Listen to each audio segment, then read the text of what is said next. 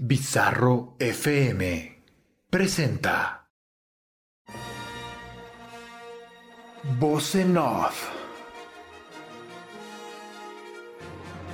Las fuerzas del imperio han tomado los micrófonos de Bizarro FM, dejando a dos inexpertos hablando de lo mejor de la cultura del séptimo arte.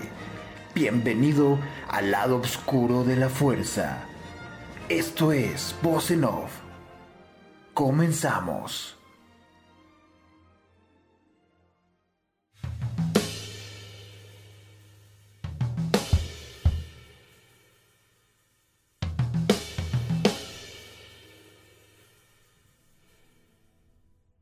Buenas noches, cinéfilos y cinéfilas. Hoy es lunes primero de junio del 2020 y lo que ustedes están escuchando es un programa más de Voz en Off, lo mejor de la cultura del séptimo arte que es transmitido por Bizarro FM. Como ustedes han estado escuchando en semanas anteriores, pues estamos haciendo estas grabaciones desde nuestros hogares, desde la seguridad de nuestros hogares, desde la comodidad de nuestra sala de estar porque pues hay que mantener la distancia social para poder mantener esta parte de sanidad que nos pide el gobierno, esta parte de protección a todas las personas que se encuentren vulnerables ante esta pandemia. Ustedes ya conocen toda la situación, no los quiero abrumar con más de lo que ya hay en redes sociales, noticieros y en demás espacios. Yo soy su amigo Ribacún. Esta, en esta ocasión no nos pudo acompañar mi amiga y compañera Ramona debido a asuntos laborales, pero la vamos a estar esperando la próxima semana aquí en Bosenov.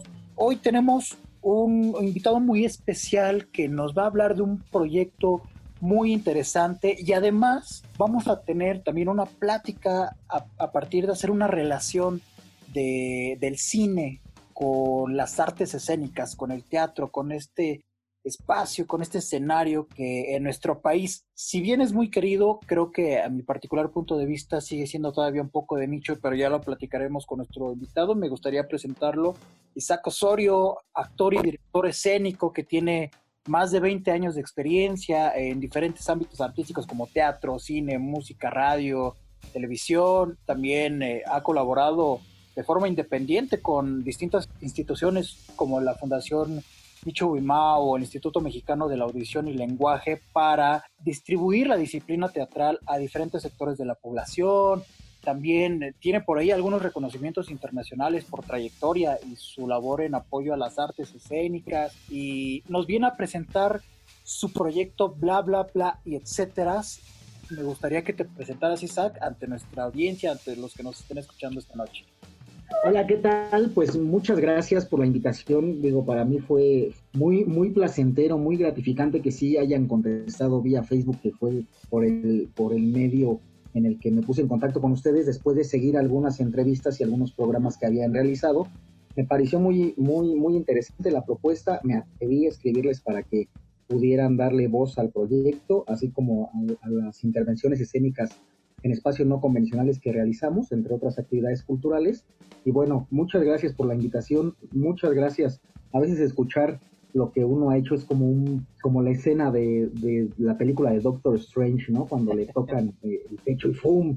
sale y, y, vuelve a esos, a esos momentos, a esos lugares. Eso es lo que hemos hecho. Muchas gracias y bueno, aquí estamos para compartir para, para escucharlos, leerlos y para platicar. Sí, por ahí por desgracia ya habíamos tenido contacto antes de que sucediera toda, toda esta situación, pero con todas las situaciones y todas las premuras que, se, que fueron aconteciendo, pues ya no tuvimos oportunidad de darle seguimiento, pero qué bueno y es un honor tenerte aquí en nuestro espacio.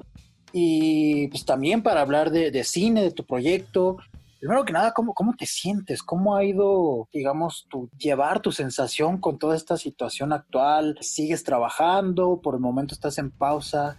¿Qué hay en estos momentos en tu vida? Pues mira, yo creo que a todo la, la noticia de este stand-by obligatorio, si así lo queremos ver, pues nos, nos pegó durísimo.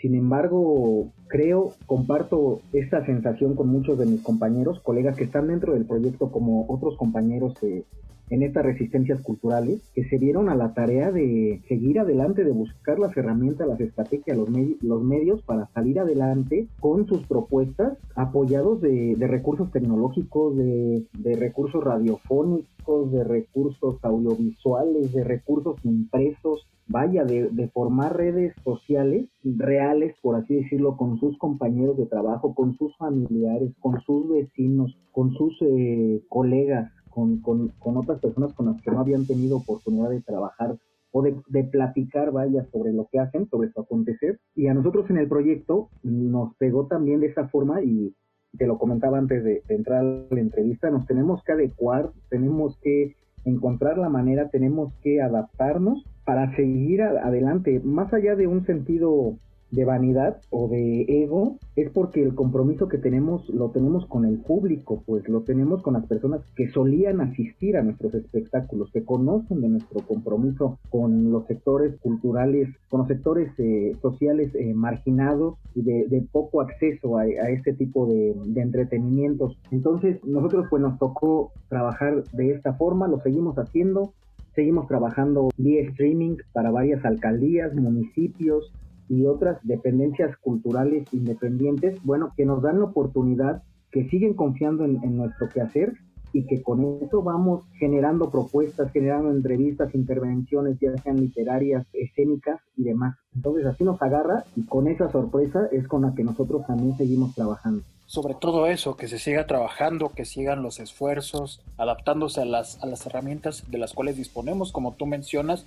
Y antes de que nos hables de, de tu proyecto, me gustaría hacerte una pregunta que he estado eh, tratando en diferentes conversaciones, ya sea con actores o con, compañeros del medio.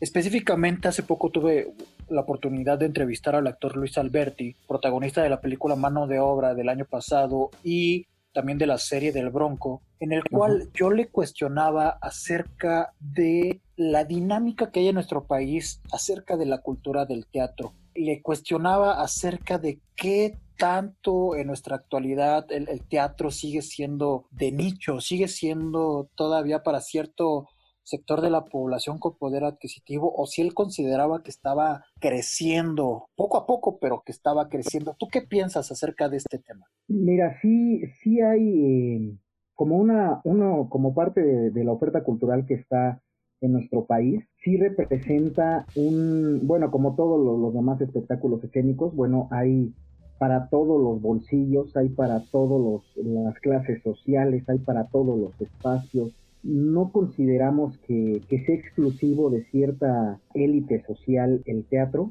sin embargo, si hay propuestas que por la concepción del director o por, por los caprichos de, de, la idea a realizar, sí tienen que ser en espacios físicos muy específicos, en comunidades muy precisas para cierto tipo de público, para cierto tipo de, de audiencias. El trabajo de, que nosotros realizamos pues tiene que ver con eso, tiene que ver con que nosotros sabemos esta realidad que a veces para llegar a algún costo y nosotros tratamos de llevar, si bien no un espectáculo meritorio de estar en el en Bellas Artes, llevar un espectáculo que permita a la gente que puede ver nuestro espectáculo o alguno de los espectáculos que promovemos esa curiosidad por asistir a un espacio arquitectónicamente hablando adecuado a la elaboración de una obra de teatro, de un concierto, de una, de una galería. Pero esto no tiene que ver con que sea caro o sea inaccesible. Esto tiene que ver con una cultura del desconocimiento cultural, vaya.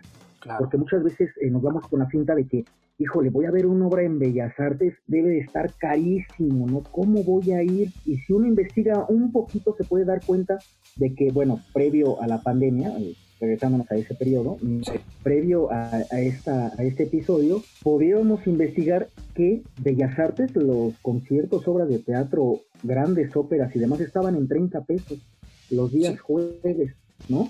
Muchos de los, de los teatros de la UNAM están al mismo costo de 30 pesos. Los domingos las entradas a los museos son gratuitas, por ejemplo. Hay un programa de la Secretaría de Cultura que se llama La Noche de Museos, donde hay un, hay un periodo de tiempo más extendido, donde las actividades son gratuitas, entre ellas conciertos de música, charlas sobre libros, charlas sobre divulgación científica o cultural. O sea, hay un sinfín de oportunidades culturales que no, no tienen mayor costo, pero que nos quedamos al margen porque nos da miedo preguntar o nos da miedo investigar o nos da miedo ir como que, que, que pensemos que es caro o que es inaccesible o que no lo merecemos, pues porque viene de la mano con, aparte de que siento que no lo merezco, no le voy a entender para qué voy, no sé sobre la trama, no sé quién escribe, no sé quiénes la dirigen. Entonces, creo que si bien es un e, es como todo, no hay oferta, hay público para todos, hay espectáculos hechos para específico tipo de público, pero no, no te ponen desventaja la una de la otra. Es parte de un concepto cultural que puede y, y debe abarcar a muchas otras disciplinas. Y aquí es uno de los objetivos que yo interpreto que tiene tu proyecto de bla bla bla y etcétera, en el cual sí, más allá de acercar o realizar intervenciones, perdón, de, de algunos artistas a, digamos, estos espacios que me mencionas que no son convencionales para, digamos, que, el espacio cobre otro, otro significado en la obra como tal del artista, también es una forma de, acercar más arte, más cultura, más obras al público como tal. Me gustaría que nos platicaras un poquito más a profundidad acerca de, tu, de este proyecto que estaba leyendo que lo tienes desde 2015, si no me equivoco. Sí, sí, sí, desde, desde finales del 2015 empezamos a trabajar, bueno, con esta concepción de urgencia para las comunidades y sectores eh, vulnerables dentro de la Ciudad de México como de la República Mexicana, principalmente para llevar a cabo espectáculos escénicos, eh, musicales, visuales, eh, poéticos en, en estos recintos no convencionales, entendiendo como un espacio no convencional, aquel espacio que no está concebido en primera, como primera idea para llevar a cabo este tipo de espectáculos. Es decir, en alguna plaza pública, en algún kiosco, en algún parque, en el patio de una escuela, en una explanada, en un zócalo, afuera, en, un atrio dentro de una iglesia, en este tipo de espacios que sirven para convocar a la gente, o sea, trabajarlo en la calle para que la gente se acerque, conozca, lo viva, lo experimente, pueda tocar, tenga cerca al artista, que, a quien puede estrecharle la mano, a quien puede darle el abrazo, eh, darle la sugerencia, la opinión, la crítica. Eso es lo que nosotros hacemos con el proyecto y hemos logrado llegar a varias comunidades dentro de la Ciudad de México y demás, y demás alrededores, pero también hemos llegado a lugares donde creíamos que no podíamos llegar, que no había cabida, por así, por así decirlo, eh, de algunos de nuestros espectáculos, como son orfanatos, casas hogar, fundaciones para niños quemados, fundaciones que apoyan a los niños que nacen con diagnosticados con VIH-Sida, eh, hospitales donde hay personas ya en fases terminales de cáncer.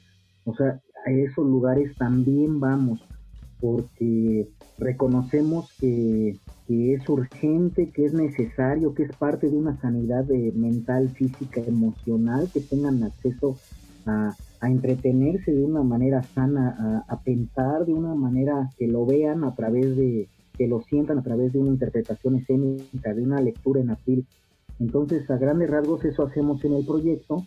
Esa invitación se hace a los artistas que se quieran sumar y ese es el, ese es el, sendero por el que hemos venido trabajando desde 2015 y por el que, a pesar de tener otras intervenciones en, en otros espacios con con mayor, por así decirlo, eh, estatus cultural o, o bluff eh, mediático, no dejamos de trabajar sobre esto porque es lo que, lo que urge, lo que se sabe que se necesita y lo que se ve que es urgente. Claro, efectivamente.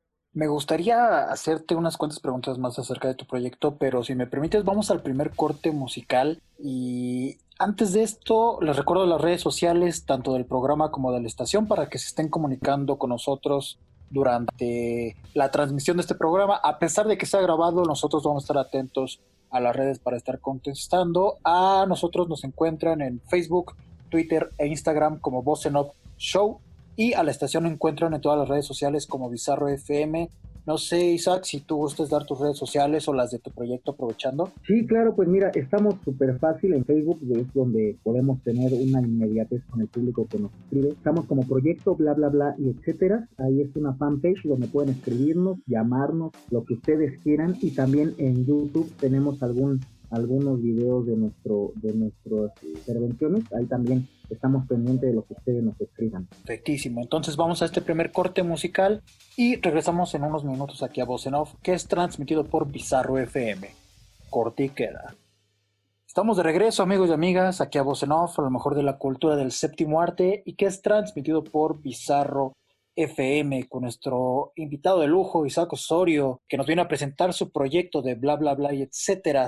Ya nos habló un poquito en el primer bloque acerca de, este interesante proyecto, en el cual me gustaría preguntarte si tú eliges, digamos que las obras o las intervenciones o al artista que va a realizar la intervención como tal, o cualquier artista se puede acercar a ti para poder hacer estas intervenciones? Sí, claro, la invitación eh, de parte del proyecto para que se sumen estos artistas es que se sumen con lo que saben hacer, con la inquietud que tienen pero sobre todo con el compromiso que tienen con ellos mismos para que de esta manera puedan generar un compromiso con el público que podría esperar esta intervención de parte del artista. Pueden ser y se han sumado artistas visuales, eh, músicos, poetas y músicos de diferentes disciplinas, desde música clásica, rock progresivo, trova y demás. Ellos son quienes llegan con la propuesta, ¿sabes qué, Isaac? Mira, a mí me gustaría llevar a cabo este concierto y este concierto es de trova, entonces tú conoces algún lugar, sabes de algún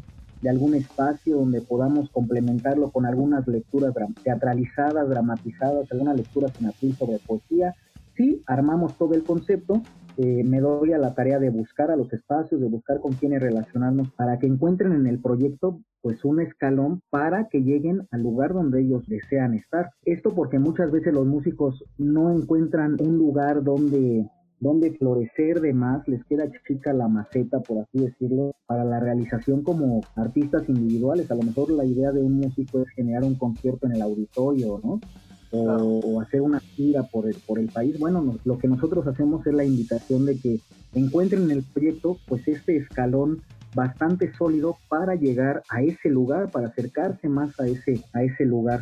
Entonces, no es que se haga una selección de, de carpetas o de proyectos, sino todo lo contrario, o sea, confiamos en el pleno, en las plenas facultades de las personas que se acercan con nosotros, también, que también han sido, por ejemplo, fotógrafos, escritores, eh, dibujantes, ilustradores y demás, para que nada más nos digan, queremos hacer esto, ¿cómo nos puedes ayudar? ¿Cómo podemos complementarnos? Y así echarlo a andar. Entonces, no hay ningún proceso de casting para las obras de teatro, por ejemplo, ni ni alguna audición para música o cantante, no, no, no, confiamos y trabajamos con lo que el artista quiere dar, solamente con eso. Y para nosotros es suficiente que haya un primer acercamiento de quiero hacer esto, necesito este tipo de ayuda, nada más. Si tienen esa claridad, si no la trabajamos acá en conjunto con quienes somos parte del proyecto y la llevamos a cabo, la materializamos y la sacamos de la cabeza o del, del tintero al escenario. ¿Trabajan solamente con artistas de la Ciudad de México o también se pueden acercar de otras partes de la República Mexicana? Sí, fíjate que hemos trabajado con, con varios artistas de la República, de algunos municipios del Estado de México, de la Ciudad de, de México, y también hemos tenido intervenciones internacionales con varios artistas que se encuentran allá eh, radicando, por ejemplo, en Nueva York estuvo un compañero de nosotros que empezó con el proyecto, se llama Michelle Scuti, él estuvo estudiando allá y realizaba intervenciones a través de alguna serie de videos donde él quería dar a conocer cómo era el acontecer estudiar en Estados Unidos actuación siendo un mexicano. Entonces, esas colaboraciones son porque él quería realizar un registro, tener una plataforma y darle difusión. Trabajamos con él, también está una compañera que se llama Marisol Forni Sheckler, que también está suspendida por este episodio de la pandemia, está en Roma, también está realizando una serie de intervenciones así, lo mismo que, compañeros en Jalapa, en Puebla, en Chiapas, en Nuevo Casas Grandes, o sea, en un montón de, lados de la República que se suman con lo que quieren hacer no hay, no hay ningún eh, límite eh, para llevar a cabo algún, alguna inquietud que realizar. Me mencionas que cualquier disciplina artística, digamos, que se puede acercar a este proyecto para que en, teoría la puedan ir trabajando. ¿Cuál ha sido, digamos, la más complicada que puedan sacar a flote, la que tú digas, híjole, esta la podemos apoyar, pero híjole, de cierta forma como que sí se hace muy complicado, ya sea por el espacio o por la misma obra como tal, ¿cuál, ha sido lo, lo, más complicado que se te ha puesto enfrente? Yo creo que cada uno de los proyectos que se nos ha presentado ha sido muy complicado porque nunca estamos esperando a, que ese tipo de planteamiento escénico, de desarrollo escénico, lo tengamos cotidiano, que lo, que lo llevemos a cabo. A veces, muchas veces como, como gestores o como creadores escénicos, queremos que todo esté súper digerido para montarlo, ¿no? Ah, mire, este es mi proyecto, esto se hace, ta, ta, ta, vamos a montarlo y presentarlo así. Y creo que las, las cuestiones más difíciles son las que tienen que ver con una amplia ejecución de artistas en escena, como han sido intervenciones musicales de bandas de, rock, de bandas independientes que tienen algunos instrumentos que, llevan a cabo grandes, eh, grandes proezas musicales, como llevar chelos o... O sea, que creo que lo más complicado es, resolver la logística de cómo llevar los instrumentos a los artistas y ya, que lo demás se soluciona de maneras mágicas. ¿Y cuentan con algún apoyo económico por parte de alguna institución? O, todo lo manejan por su cuenta? ¿Cómo este sistema? Porque al final de cuentas hay que entenderlo como que en ciertas ocasiones vamos a necesitar estos apoyos económicos o este soporte monetario para poder sacar adelante alguna obra. ¿Tienes algún apoyo de, esa índole o tienes esta inyección personal económica para, para esos proyectos? ¿Cómo funciona? Sí, mira, para la, para la realización de los eventos digo, como cualquier eh, otro artista escénico, no es un impedimento el que se tengan mil pesos o, cero pesos en la bolsa para ejecutarlo, llevarlo a cabo. Sin embargo, eh, sí hemos tenido el apoyo de algunas eh, asociaciones civiles que nos apoyan para la realización de estos o que nos apoyan con prestarnos la camioneta o con prestarnos el equipo técnico para la realización de algunas entrevistas, algunos videos y, algunas series de, cápsulas, entrevistas y demás. Hay algunas asociaciones, personas que nos ayudan, compañeros, otras compañías de teatro, otros colectivos escénicos que tienen estas oportunidades de, de, tener disponible, de tener la facilidad de conseguir algún espacio o demás. Solemos trabajar eh, en espacios donde, previo a esta, a esta contingencia, podíamos llevar a cabo espectáculos escénicos y pasar el sombrero y de ahí guardar una parte para ir eh, ir ahorrando y poder pagar a los actores, a, las actrices, a lo que a, la renta de algún vehículo, a la renta de alguna casa, eh, a la compra de, de papelería, publicidad y demás. Entonces, hemos tratado de trabajarlo así a través de funciones de cooperación voluntaria, asistiendo a convocatorias, siendo parte de elencos en las alcaldías, trabajando en la Secretaría de Cultura. Esto para tener un colchón para que en cuanto se presente la oportunidad de, sabes que esto requiere tanto dinero o de una inversión de tanto, poder de esa forma disponer de ese dinero a la inmediatez y salir adelante con, con el proyecto. Entonces es así como nos manejamos, a través, también a través de donaciones, pero principalmente es, con nuestro trabajo. Tenemos esta función, la presentamos, híjoles, no se puede, eh, no te puedo comprar la obra, te, doy la oportunidad de que sea a sombrerazo, pues vámonos. Entonces generamos espacios, generamos propuestas adecuadas para ese tipo de público, para esa manera de, pago para los artistas y así nos vamos trabajando y así es como como de esta manera autogestiva llevamos a cabo estos tipos de intervenciones escénicas que nos dan para ahorrar dinero para, a su vez, llevar a cabo otro tipo de intervenciones culturales. ¿Te parece si vamos a un siguiente corte musical? Te hago un par de preguntas más, más perdón, acerca del proyecto. Pasamos a nuestro tema de hoy. No sé, Isaac, si te gustaría escuchar algo, vámonos, vámonos con una recomendación tuya. A lo mejor te agarro en curva, pero algo que tú quieras escuchar, del género que tú me digas, lo que te gusta a ti, que te gustaría escuchar a continuación. Mira, yo traigo esta canción que acabo de descubrirla apenas, pero que la había visto en todos los, los memes de, de, ahorita del momento y se llama Bob de Jack Strauber no sé si lo, dije bien, pero así es. Eh, y no me puedo sacar esa canción ahorita de la cabeza. Perfecto, entonces vamos a escuchar esta canción. Esperemos que los que nos están escuchando la disfruten también. Y regresamos en unos minutos aquí a Voz en Off, que es transmitido por Bizarro FM. Corti queda.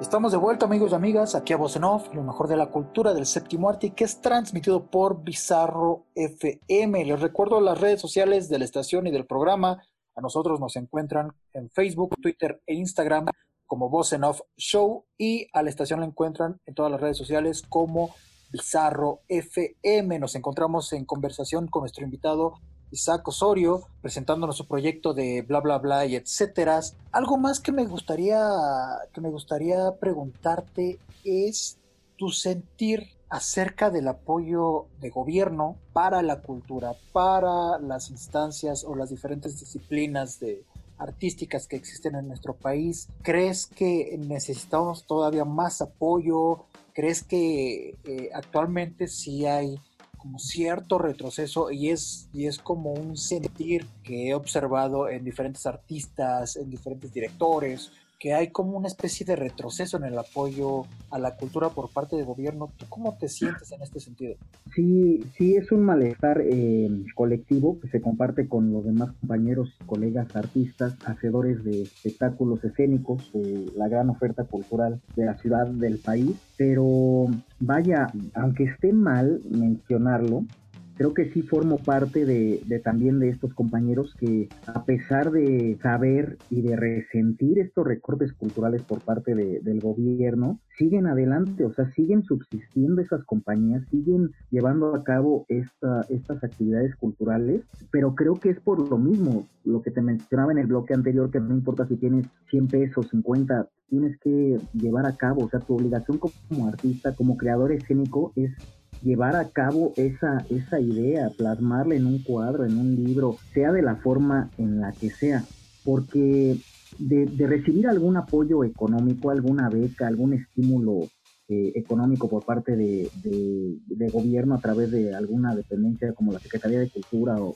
algún otro, cualquier pago que te den es insuficiente. Vaya, por ejemplo, mi obra de teatro cuesta 10 mil pesos, pero esos 10 mil pesos no van a, no compensan en nada la trayectoria que tienen los compañeros que están involucrados, la preparación que han tenido, los desvelos que les ha provocado, los dolores de cabeza, los ajetreos en el transporte para llegar a la función. Entonces, yo creo que así hubiera algún, algún apoyo económico sería insuficiente, pero trabajando de la manera en la que nos vemos sometidos por parte del gobierno por este recorte presupuestal, por estas limitantes en los recintos culturales, por estas nuevas eh, leyes que impiden que te presentes en espacios abiertos, en, la calle, a plazas, alamedas. Yo creo que todo este sometimiento pues no deja, no le deja otra alternativa a, a los artistas más que encontrar maneras de cómo subsistir, de cómo ya sea yéndose a la, a la iniciativa privada, a grandes corporativos, ofrecer presentaciones, funciones,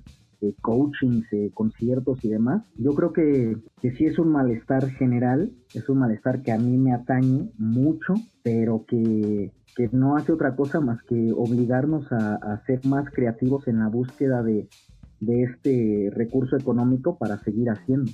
Claro, autogestionarse, sobrevivir, porque al final de cuentas la intención es acercar el arte y expresar, el, artista necesita expresar cierta emoción, ciertos sentimientos, cierta idea que tiene en su cabeza y darla a conocer al público, al espectador y al final es como esta cadena de un sistema cultural que sí, si bien está creciendo en nuestro país, creo que todavía estamos quedándonos cortos en muchos sentidos, pero ahí vamos, ahí vamos apoyándonos, como dices, unos entre otros.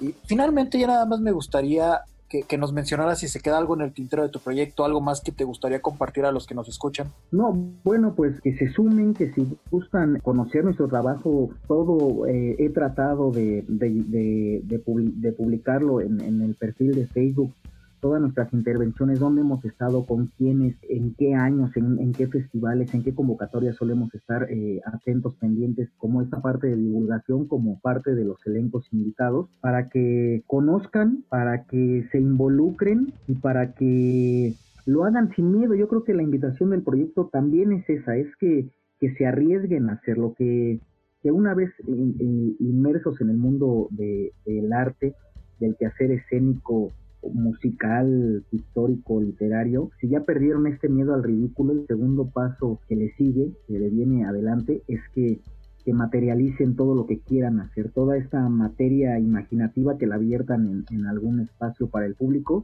es la invitación abierta. Entonces yo creo que conózcanos, denos la oportunidad de conocerlos y, trabajemos en, sus ideas. Perfectísimo, pues ahí está la invitación, ahí está la información de sus redes sociales que también vamos a estar compartiendo eh, nuestras redes sociales para que todos aquellos artistas que puedan llegar a estar interesados en este proyecto y que se quieran sumar a esta iniciativa, pues ahí está la, invitación de parte de Isaac y de bla bla bla etcétera. ¿Te parece si, si iniciamos con, estas recomendaciones, con, esta plática alrededor de este vínculo del teatro con el cine? Porque se me hace más importante, una, para que los que nos escuchan reinterpreten estas películas de las que vamos a hablar de otra forma, que las vean desde otro punto de vista, más allá de lo técnico, más allá, más allá de la historia base que pueda tener la, película de la cual, o las películas de las cuales vamos a estar hablando, y la mayoría son, son filmes que pueden encontrar sin ningún problema en plataformas digitales más ahorita en, estos momentos que pues estamos encerrados en casas y estamos ávidos de, consumir series, películas, productos televisivos, leer libros, consumir cultura es lo que nos mantiene cuerdos en estos momentos.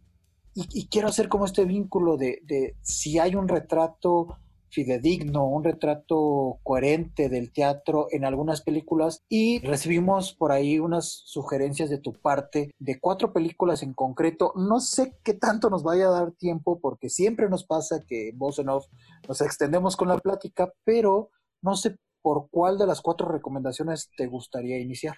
Mira, yo creo que así eh, en, en orden, si son esas dos, estaría excelente. Yo creo que podríamos empezar con Birdman.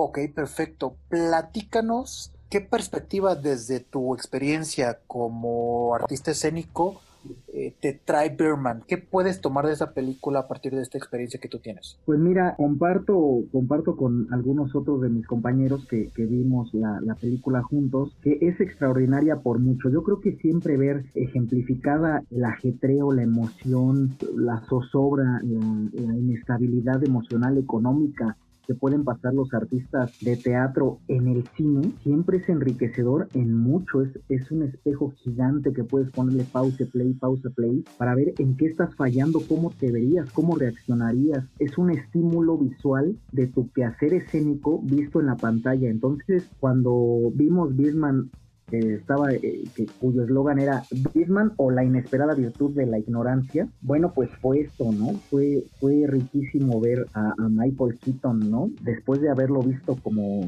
como Batman y otra, como Beetlejuice y esta época dorada de, de, de, los 80s, 90 verlo otra vez, retomar a este personaje principal de la película, es por mucho, al menos a mí me, me, significa mucho poder encontrar en este actor en este personaje, híjole, toda esa necesidad de querer hacer, todo este compromiso con su público, todo este compromiso contigo mismo, bueno, que lo lleva a, esta locura, ¿no? Que, lo parte en, lo que fue y logró y en lo que quiere hacer y se ve con ese ímpetu de, querer lograr, ¿no? Que, se ve en una cúspide que, que él solito remata, ¿no? Hay, hay un ego muy evidente que vemos en este personaje interpretado por Michael Keaton que de cierta manera Iñárritu quiere darle a entender al, que está viendo la película que, que sí hay como un sentimiento de, quererse dar a conocer, de mantenerse vigente, de tener, no llamémosle popularidad, sino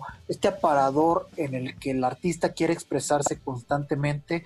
Sí, por una parte de ego, ¿crees que que el artista siempre se maneja o, se inspira por medio de este ego o, es el principal factor de inspiración? ¿Tú crees que, que sea así como se retrata en la película? Sí, yo creo que sí, aborda el ego del artista principalmente, sin embargo es algo con lo que todos trabajamos, vaya, o sea, no es propio del ámbito escénico, sino también hay ego en, el ambiente académico, en el ambiente laboral, pero este, este retrato que hace a partir de, ese ego es sobre su pasado, ¿no? Sí, sí lo mencionas muy bien eh, diciendo que es sobre la vigencia de este personaje y así lo es. ¿Cuántas personas, a pesar de la edad o a pesar de la trayectoria o a pesar de todos los pesares, siguen creando para mantenerse vigentes? Claro. O sea, no sé, me, me puede venir a la cabeza el maestro eh, Ignacio López Tarso, ¿no? Que tiene noventa y tantos años y sigue dando funciones. Claro. Esto para como parte de una vigencia, ¿no? Eh, no sé, puede ser César Bono, está en el cavernícola que tiene tantos años, más de 10, 15 años trabajando con este monólogo, que también es por vigencia del actor. Entonces yo creo que dejan de lado el ego para trabajar con ese compromiso que tienen con el público, con su vocación, vaya. Y, bueno, se ve aquí claramente reflejado en el trascender de, este personaje que se llama Arthur Thompson, es interpretado por Michael Keaton. Sí, exactamente.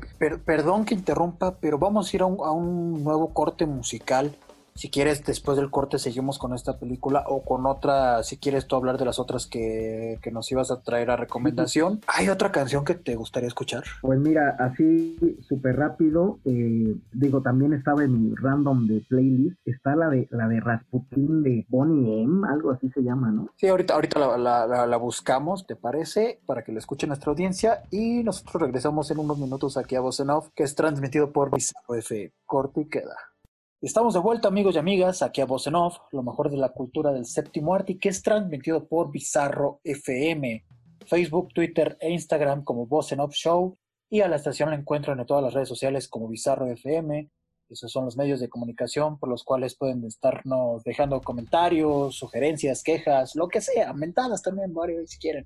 O sea, son bienvenidas. Ahora sí que lo que les sirva de... Sí, exacto, lo que les sirva de desestrés en estos momentos. Sí, sí, sí, sí, sí lo que los cure. Sí, exactamente, lo que los haga felices, ¿no? Lo que los haga felices. Una, una búsqueda de, felicidad que también vemos en el personaje de, Michael Keaton en, en Berman, eh, no sé si quieras comentar algo más de esta película o si te quieras ir a alguna otra para aprovechar el tiempo. No, pues vámonos a la siguiente, véanla. Quienes no hayan tenido oportunidad de ver Birdman, véanla. E-, es un agasajo visual sonoro y, con estas grandes actuaciones, bueno, principalmente de, de Michael Keaton. Véanla, vean, es un agasajo.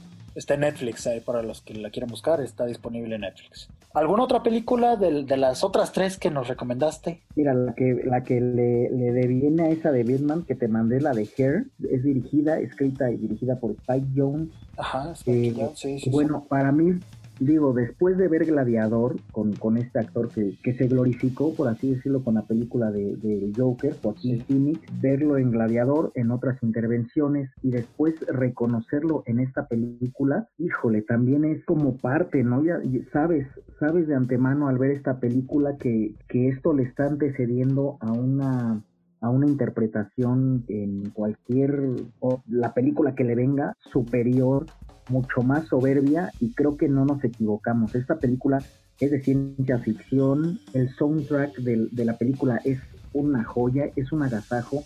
Y ver todo el tiempo, todo, por todo el tiempo que dura la película, ver en escena a este gran actor, híjole, es enriquecedor para el hacedor de trabajo escénico es brutal, es brutal, es un aprendizaje todo el tiempo, ¿no? Se, habla mucho de la oportunidad que te da el cine de, de, cortar y otra vez grabar y grabar y grabar y grabar. Yo creo que a pesar de esa oportunidad, entre comillas, por así decirlo, esas facilidades que nos brinda el lenguaje cinematográfico, quienes hacemos, quienes trabajamos más en las duelas de los escenarios desde el teatro, sí podemos reconocer que hay una hay un sentido genuino de la mirada, a pesar de que ha, de haber sido la, la escena un millón, hay un sentido genuino de la mirada, del verbo, del caminado, de la corporalidad, de cada uno de los elementos que, que hizo este actor al poner en, en este personaje principal de esta película de Her. Justo lo acabas de mencionar y es algo que me gustaría preguntarte, más allá de estas bases o estas similitudes que pueda haber en el método de actuación, ya sea en el escenario o en un filme, ¿cuáles son las similitudes que tú puedes encontrar en el proceso de construcción de un personaje, tanto en teatro como, como en cine? ¿Cuáles son esas similitudes al momento de, de ir desarrollando un personaje, el trabajo de un actor como tal detrás de? Sí, yo creo que el trabajo de preparación de un actor en teatro requiere de de un, una mayor presión, puesto que tiene al público enfrente, a, no más de, de, dos metros, de metro y medio. No tiene, tiene que trabajar también con la presión de las miradas que tienen que estar sobre él todo el tiempo. Claro. A, diferencia de que, de que vaya el resultado, el proceso final de, de, la actuación en cine también va a eso, a que cientos de ojos estén puestos sobre ti, pero ya en una imagen que, está, eh, que se reproduce una y otra vez sobre una, una pantalla cinematográfica o en algún dispositivo eh, móvil. Eh, yo creo que la preparación tiene que ver con un estudio amplio sobre el público al que se va a llegar en el lado escénico y tiene que ver con un compromiso interno, personal, espiritual, mental para quienes lo hacen, para quienes se preparan un personaje para trabajarlo en este, en, en, medio de este lenguaje cinematográfico, este lenguaje cinematográfico. Y tiene que ver más esta, esta, este umbral de preparación interno, emocional, visceral, en compromiso con uno mismo como actor, como actriz, para quienes trabajan en cine, a diferencia de quienes trabajan para el teatro. Son diferentes tipos de expresiones, a pesar de que hay un mismo método, los lenguajes son tan abismalmente diferentes, se propagan de maneras diferentes que el actor, la actriz que se prepara, habla consigo mismo de una manera en la que no podría hablar de ella misma en el otro lenguaje. Es diferente el trato de, de un actor o que tienen con un actor de cine al que se tiene con uno de teatro, recordando un poco estas escenas de de las broncas que tienen los actores en la película de Birdman, entre ellos o ya sea con, con el mismo equipo, si es diferente el trato que se tiene al actor por parte del equipo en un ambiente y en otro. Sí, sí es diferente, sin embargo tiene que ver más con, con el actor o la actriz que con quien se tiene el trato. No, no creo que, en automático por estar en un set de grabación te transformes, en eh, tu personalidad se transforme y haga que, tengas ese tipo de comportamientos. Digo, desde el cine al teatro y del teatro hacia el cine. Sí es diferente en los cuidados y en las formas, pero yo creo que más en, la manera de planteamiento del, del proyecto, de la película o de la puesta en escena yo creo que ese, ese cuidado o la cautela que se debe tener o la precaución que, se debería tomar es ser muy puntuales y muy claros en el discurso que se busca dar desde el lenguaje en el que se quiere trabajar, ya sea escénico o cinematográfico, porque no es lo mismo tener una expresión facial muy marcada, muy pronunciada para trabajar en un teatro donde te van a ver dos mil personas, a que me hagas ese mismo gesto súper exagerado para una cámara que te va a grabar en, Full HD y se va a ver tu cara de 18 metros de alto por 34 de largo porque está muy exagerada, porque no sirve, porque no es orgánica, porque no se siente natural. Entonces, yo creo que sí, nada más hay que tratar con pincitas y, tener bien ubicado como director, como hacedor de cine, como de